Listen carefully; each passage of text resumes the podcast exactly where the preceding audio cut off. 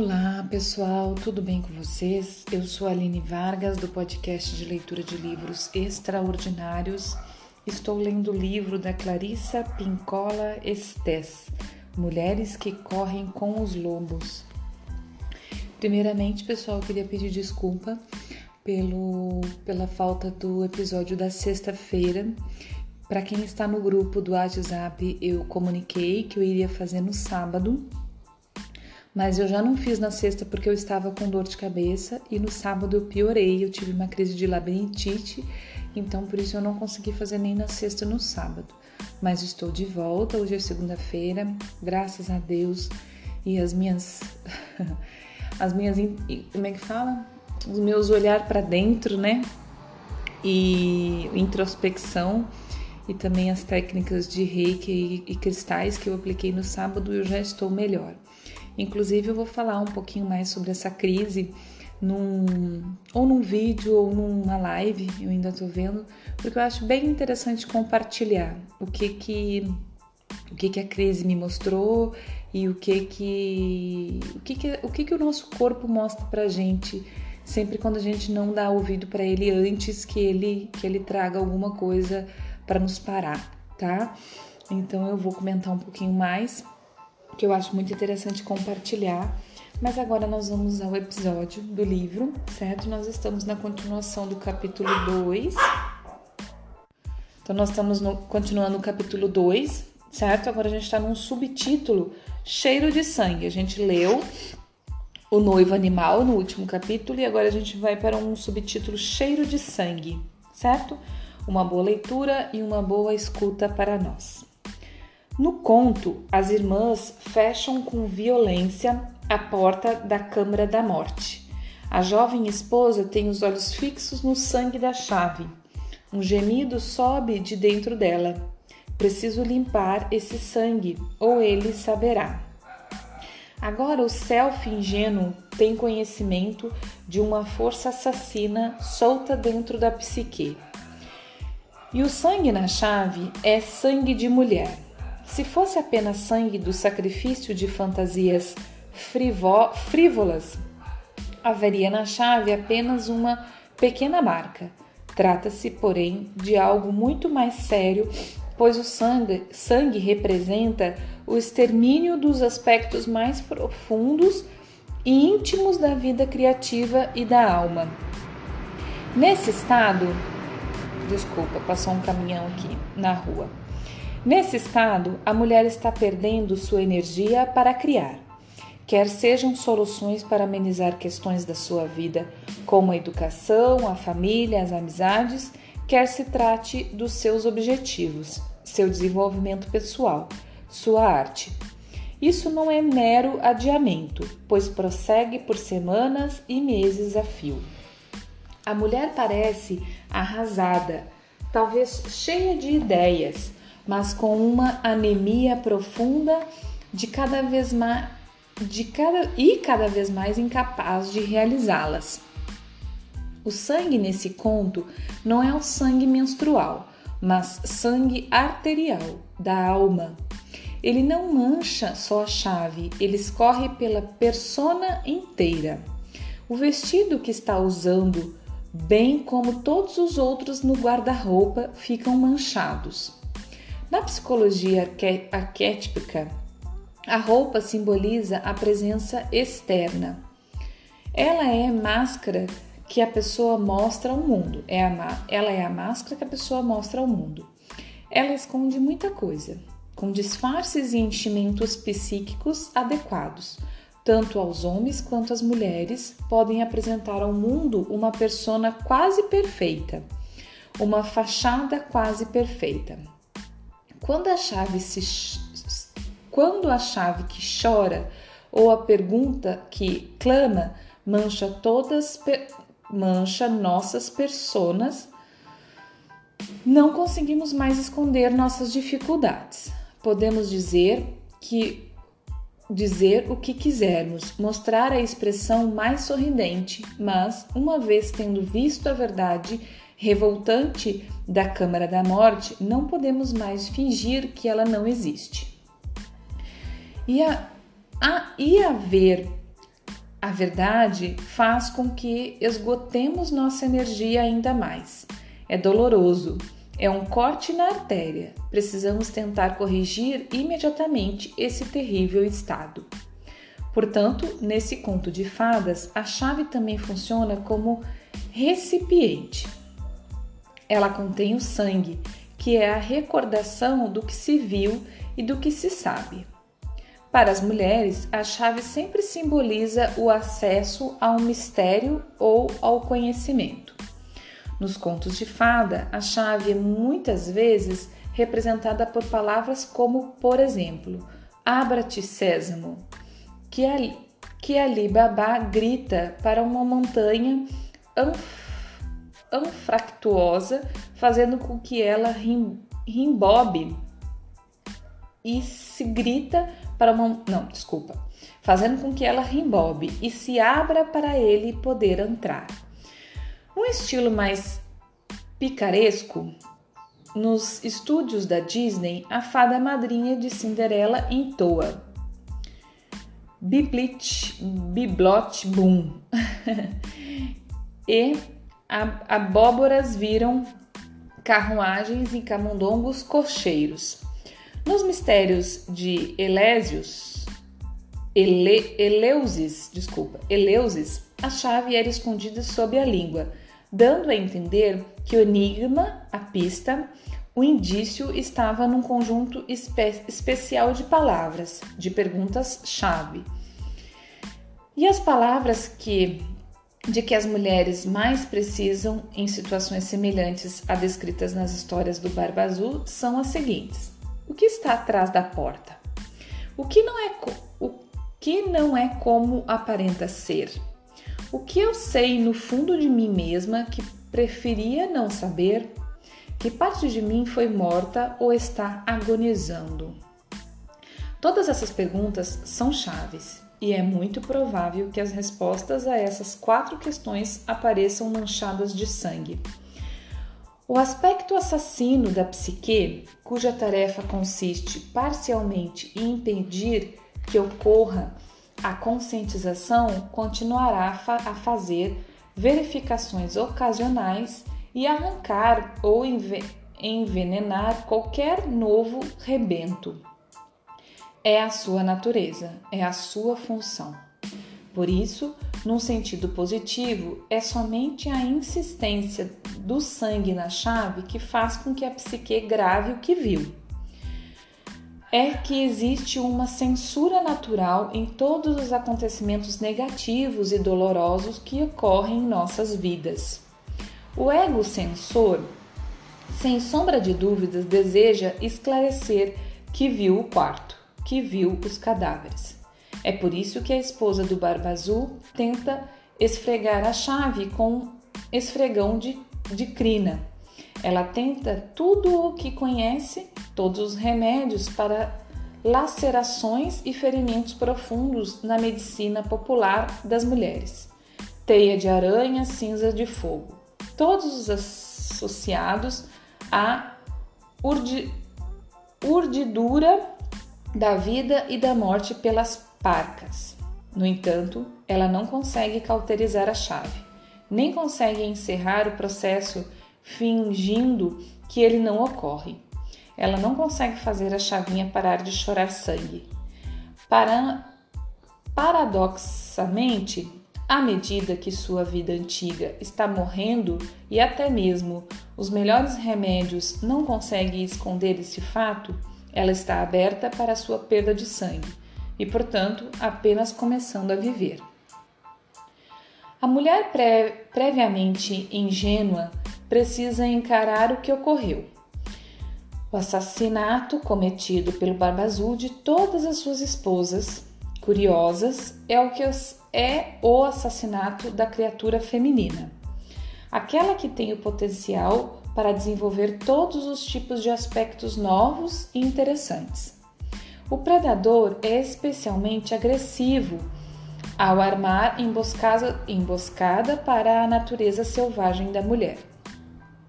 No mínimo, ele procura escarnecer da ligação da mulher com seus insights, sua inspiração, sua persistência e tudo mais. E, no máximo, ele tenta romper essa ligação. Outra mulher com que trabalhei, pessoa talentosa e inteligente, contou-me a história da sua avó que morava no meio oeste. A imagem de felicidade dessa avó consistia em tomar o trem até Chicago usando um belo chapéu e sair caminhando pela Michigan Avenue, Avenue olhando todas as vitrines e sentindo-se elegante. Por um motivo ou outro, ou talvez pelo des destino, isso, destino, ela se casou com um homem do campo.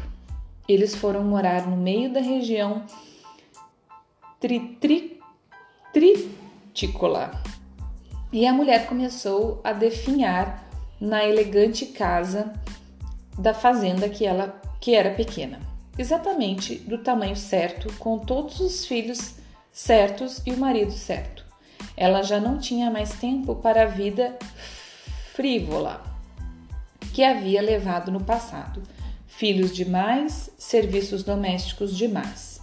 Um dia, anos mais tarde, depois de levar de lavar o piso da cozinha e da sala de estar com as próprias mãos, ela vestiu sua melhor blusa de seda, abotoou sua saia longa e colocou seu chapelão na cabeça. Empurrou o cano da espingarda do marido contra o céu da, da boca e puxou o gatilho. Qualquer mulher viva sabe por que ela lavou a, o chão antes. Uma alma, uma alma faminta pode ficar tão cheia de dor que a pessoa não consegue suportar mais. Como as mulheres têm uma necessidade profunda da alma de se expressar em seus próprios estilos de alma, elas precisam se desenvolver e florescer de um modo que faça sentido para elas, sem serem molestadas pelos outros. Nesse sentido, a chave com sangue poderia também representar as linhagens femininas que vieram antes de cada mulher. Quem, quem dentre nós não conhece pelo menos uma mulher amada que perdeu seus instintos para fazer boas opções na vida e foi, assim, forçada a viver uma vida alienada ou pior? Talvez você mesma seja essa mulher. Uma das questões menos discu discutidas a respeito do processo de individuação é a de que, à medida que se lança a luz sobre as trevas da psique com a maior intensidade possível, a sombra, onde a luz não alcança, fica ainda mais escura. Portanto, quando iluminamos alguma parte da psique, disso resulta uma escuridão mais profunda, o qual temos de lutar. Não se pode deixar de lado essa escuridão. A chave ou as perguntas não podem ser ocultadas nem esquecidas.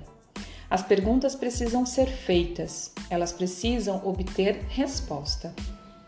O trabalho mais profundo é geralmente o mais sombrio. Uma mulher corajosa, uma mulher que procura ser sábia, irá urbanizar os terrenos psíquicos mais pobres, pois, se ela construir apenas os melhores terrenos da psique, o trabalho mais profundo é geralmente o mais sombrio. Uma mulher corajosa, uma mulher que procura ser sábia, irá urbanizar os terrenos psíquicos mais pobres. Eu tô lendo de novo aqui, pessoal, porque eu tive que parar e eu preferi ler de novo. Pois, se ela construir apenas os melhores terrenos da psique, terá uma visão mínima de quem realmente é. Portanto, não tenha medo de investigar o pior.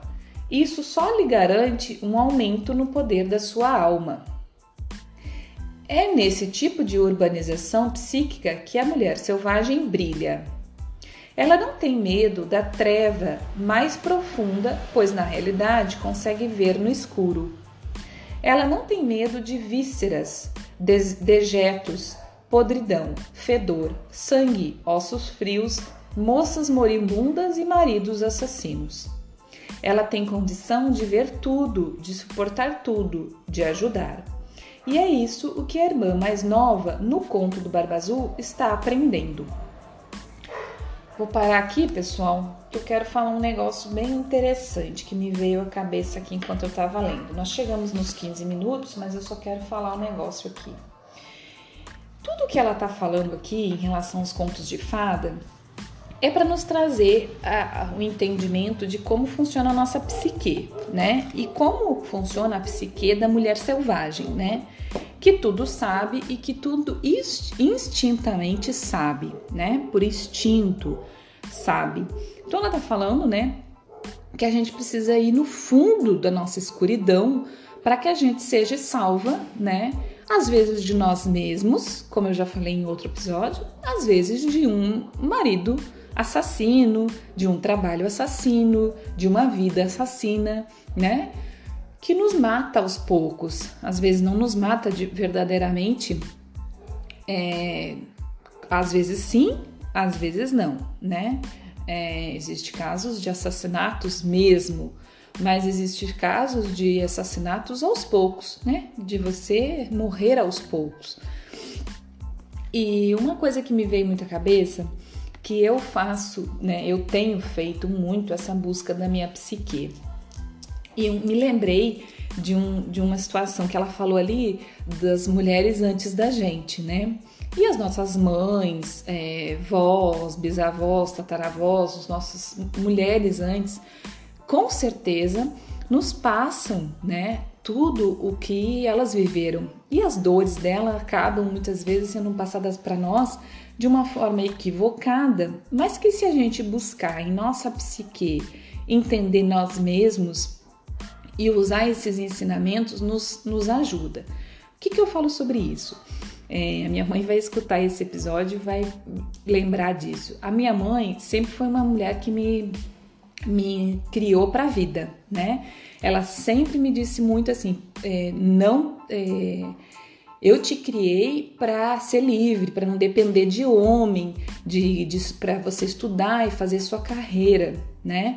Então, ela, até essa questão doméstica, por mais que ela era muito de limpeza, de coisa, ela não me ensinou muito. Eu aprendi vendo ela fazer, porque ela não me ensinava a, a, a limpar a casa. Ela me ensinava a organizar e coisa, mas não me ensinava a ser dona de casa. Ela não me ensinou a ser dona de casa. Ela me ensinou e disse muito para mim que eu ia ser dona do meu nariz e estudar e não ia depender de homem, não sei o quê. Pronto, era isso que eu né, cresci com isso dentro de mim e eu também gostava de estudar, eu realmente queria né, estudar e então eu, por muito tempo eu, eu não pensava nem em casar e nem ter filho, né? por muito tempo eu disse, não, eu vou estudar, vou morar fora, não sei o que, não vou depender de homem, não sei nem se vou casar e muito menos ter filho, não pensava nisso. Quando eu encontrei uma pessoa que fez sentido para mim de, de, montar uma família, eu comecei a pensar diferente. E aí começou a vir de dentro de mim a vontade de casar, de ter filho, né? Muito forte, gritava dentro de mim a vontade. E eu comecei a, a pensar nessas possibilidades e, não, então vamos vou ter filho. Quando chegou o filho, né, eu pensei completamente diferente essa questão de, de trabalhar, né, e também a, como ele veio na questão de prematuridade, que quem não, não sabe bem, um dia eu conto bem esse, essa questão. Mas eu repensei, né, essa questão de, de trabalhar fora, porque eu via que meu filho naquele momento estava precisando mais de mim do que qualquer outra coisa. E aí eu lembro muito bem que quando eu falei para minha mãe que eu ia parar de trabalhar para ficar em casa com o João Pedro, que foi uma coisa que também eu combinei junto com meu marido, né? Ela ficou quase doida. Ela disse pra mim: Nossa, você tá doida, mas a sua vida profissional, como é que vai ficar? Ela tinha muito medo. Por quê? Porque ela abdicou, né, de uma vida de estudar, porque meu pai disse pra ela que ela não ia precisar, não ia precisar trabalhar, mulher dele não ia precisar trabalhar. E na verdade ela trabalhou, foi muito, né, do lado dele, mas trabalhou, então ela não estudou, ela queria ter feito uma faculdade, ela não fez. E, e aí várias coisas durante a vida dela fez com que ela se arrependesse disso, né? Até porque os dois separaram, em vez teve um monte de coisa. Então ela passou para mim esse medo, né? E ela, ela enfatizava muito que eu tinha que estudar e que eu tinha que ser dona do meu nariz e que não tinha que depender de homem, que não sei o que, que não sei o que. Quando ela me viu ter, parando de trabalhar para ficar com meu filho, ela ficou desesperada, né? Pronto, eu decidi, eu fui, eu fui vivendo isso. Só que eu tinha um, um, negócio dentro de mim que, que não aceitava o depender de homem, né? Então, nos primeiros anos que eu fiquei dependendo do meu marido, era torturante, era horrível, eu me sentia a pior das criaturas, eu me sentia um, um, um, lixo de passar, porque eu só limpava e cuidava de filho, e eu achava que isso era nada, e que, meu Deus do céu, não sei o que. Eu demorei muito tempo para falar a verdade, eu acho que nos últimos, no último ano, nos últimos dois anos, dá para dizer, que eu comecei a trabalhar isso, que eu comecei a dizer assim, não, ótimo, o que minha mãe me ensinou foi muito bom. E realmente eu não, não, não sou uma pessoa que fico parada esperando só chegar do marido, né? Eu sempre estou em busca de estudar, de fazer alguma coisa. Eu não vou ser a mulher que vai ficar só dentro de casa limpando e cuidando de filho. Eu, eu evoluo, eu estudo, eu busco né, fazer por mim. Mas também não é de tudo ruim saber lidar com isso, né? Saber depender do marido, saber é, cuidar da casa, cuidar do filho, cuidar do marido com uma psique equilibrada. Eu não tô deixando de fazer por mim, né? Eu tô fazendo por nós todos e também fazendo por mim. Então, até que eu trabalhei isso dentro de mim, que eu comecei a ter prazer de cuidar da minha casa, prazer de, de cozinhar, de limpar, foi um trabalho, foi, foi exatamente isso que ela está falando no livro conhecer a minha psique profunda, entrar para dentro de mim, entender o que que doía, por que que doía, o que estava me, me, me assassinando, né? O que que era o meu assassino, né? O que que dentro da minha psique precisa ser questionar, precisava ser questionada, precisava ser entendida. Fui no fundo dos meus buracos, dos meus escuros, para entender isso, entendeu? Para aceitar, para entender, para trabalhar isso dentro de mim, para ponderar, entendeu? E sou muito grata ao, ao, ensinamento que a minha mãe me deu e a liberdade que ela me deu de ser quem eu queria ser, justamente porque ela me passou dor, mas também me passou visão de vida. Justamente por, por pelo que ela passou, ela me passou assim, não, seja livre. E ela me deixou ser livre. Então, por isso hoje eu escolho o meu jeito de ser. E diante disso, eu também não sou submissa, que era uma coisa que ela era, e não submissa, em, em, assim, que nem muito antigamente, mas de certa forma era, entendeu? E aquela coisa de, de fazer tudo pro marido, assim, é, é difícil explicar, assim, meio que, que numa obrigação, sabe? É, hoje eu busquei prazer em fazer as coisas pela minha família. Eu busquei entender isso para eu ter prazer mesmo de fazer, fazer porque gosto de fazer. E quando eu não tô afim, eu me dou o direito de não fazer. É outro aprendizado muito importante, né? Quando eu não tô afim de limpar, não limpo. Quando eu não tô afim de cozinhar, eu não cozinho, entendeu? Mas quando a gente acha esse equilíbrio, e aí é só conhecendo a nossa psique profundamente é que a gente acha que esse equilíbrio é, é onde a gente vive livre, né? Vive feliz, porque a gente eu, eu, eu trago o ensinamento da minha mãe, eu sou muito grata a ele, porque ele com certeza me deu muita liberdade de, de hoje eu botar limite, né? Hoje eu consigo colocar limite, hoje eu consigo é, ser quem eu quero ser, porque minha mãe me passou isso, de ser independente, de não depender de homem, né? Por mais que eu esteja dependendo financeiramente, mas eu tenho limite de aceitar as coisas.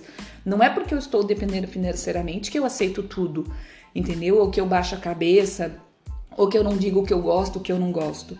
Não, entendeu?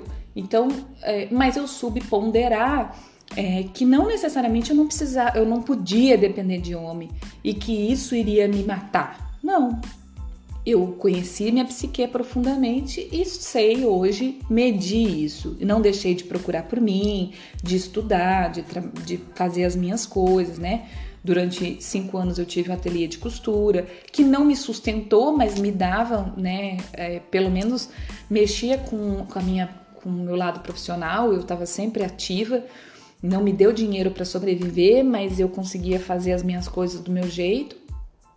É, e hoje continuo nisso, né? Uma nova profissão, trabalhando numa coisa que eu gosto e aprendendo e estudando para aplicar isso. É, mas hoje eu tenho prazer de cuidar da minha família, de limpar a minha casa no meu ritmo, de cozinhar, uma coisa que eu não tinha, porque eu comecei a me dar o direito de não fazer quando eu não quero né? E de fazer com muita vontade quando eu quero. É, de, de, de me dar os direitos, isso, entendeu? De fazer do meu jeito. E até mesmo de estar estudando e fazendo profissionalmente o que eu gosto. Então, isso também dá, traz o prazer. Mas com tudo isso que eu falei, o que eu queria falar é isso, que no livro ela fala sobre a gente procurar conhecer a nossa psique. E quando a gente conhece as nossas dores, os nossos horrores, os nossos amores, a gente consegue a equilibrar isso, a entender como trabalhar é, tudo isso e, e viver, viver bem e feliz. Tá bom, pessoal? Me estiquei muito aqui, mas eu acho que era interessante eu dar esses exemplos e falar. Espero que faça sentido. Mais uma vez eu vou pedir duas coisas. Por favor, comentem comigo. Eu vejo que tem gente acompanhando. É muito bom isso para mim, né? Eu consigo ver o número de pessoas que escutaram o episódio, mas eu peço muito que comentem comigo, que compartilhem o que você sentiu, como chegou em você, se fez sentido, se não fez, porque isso nos instiga a continuar, né? A, a porque eu falo para mim escutar e para outras pessoas escutar. Então eu gosto de, de saber como tá chegando, se fez sentido, se não fez, se entendeu, se não entendeu, se precisa de alguma de mais ajuda, se. Entendeu? Por favor, comentem comigo no Instagram Spacolua, esse Lua é L-H-U-A, tá? E compartilhem também, gente. Eu acho que, nossa, a gente precisa de mais unir as forças femininas e ajudar mais mulheres a conhecer a sua própria psique, tá bom? É, a cura pelo instinto. Eu acredito demais que esse livro nos traz isso, tá bom? Um grande abraço, muito obrigada. Bom dia, boa tarde, boa noite.